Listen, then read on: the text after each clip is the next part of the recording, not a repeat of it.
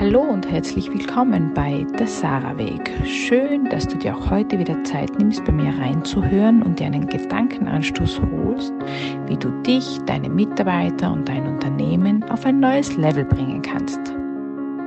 Es ist ein Ding der Unmöglichkeit, dass wir immer alle zufriedenstellen können, denn Erwartungen und Vorstellungen gehen oft auseinander. Dies hat zur Folge, dass jemand enttäuscht ist, wenn wir zum Beispiel Mitarbeiter nicht ihren Wunsch nach Karriere erfüllen können, aus welchen Gründen auch immer, weil sie nicht geeignet sind für eine höhere Position, weil wir so flache Strukturen haben, dass ein Emporkommen nicht möglich ist oder weil es einfach noch viel zu früh ist für einen Aufstieg, dann entsteht Enttäuschung. Dass Mitarbeiter zu einem Punkt in ihrem Arbeitsleben enttäuscht sind, ist unvermeidbar und es gehört zum Leben dazu. Denn es kann einfach nicht immer alles so passieren, wie wir es uns wünschen oder vorstellen.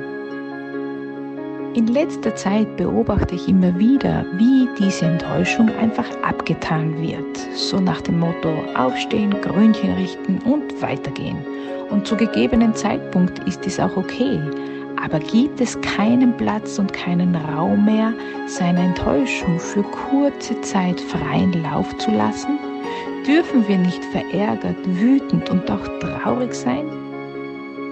Die Gesellschaft lehrt uns, unsere Gefühle unter Kontrolle zu haben. Jedoch gibt es einen riesengroßen Unterschied, ob man sich nun überspitzt formuliert, schreiend auf den Boden schmeißt und tobt, wie es Kinder tun, weil sie sich nicht anders ausdrücken können, oder ob man seine Enttäuschung kundtut. Wir empfinden Mitarbeiter als undankbar und überheblich, wenn sie uns ihre Enttäuschung mitteilen.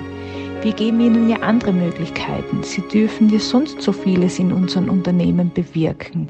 Wir lassen ihnen ja so viele Freiheiten. Das mag alles möglich sein.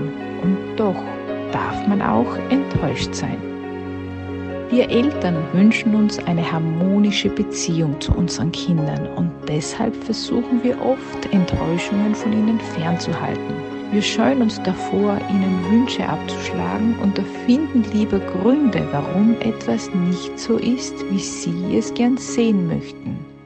Dabei ist es so wichtig, bereits als Kind zu lernen, mit Enttäuschungen umzugehen, denn sie sind ein Teil unseres Lebens und das ist auch okay so. Es wird sich auch nicht vermeiden lassen, dass wir ab und an unsere Mitarbeiter enttäuschen. Jedoch haben wir die Wahl, wie wir ihnen dabei entgegentreten. Wir können ihnen bestimmt aber freundlich mitteilen, dass wir ihre Erwartungen nicht erfüllen können, diese doch auf Augenhöhe machen, wertschätzend und verständnisvoll. Es kommt nämlich auf unsere Haltung an, ob sich unsere Mitarbeiter uns zeigen denn nur wenn sie sich zeigen, können wir auch lernen, sie zu sehen. Bist auch du bereit, eine neue Haltung einzunehmen und in deinem Unternehmen die Mitarbeiterbegleitung einzuschlagen? Dann melde dich gern bei mir und geh mit mir den Sarah-Weg. Mein Name ist Judith Sinona und ich sehe dich.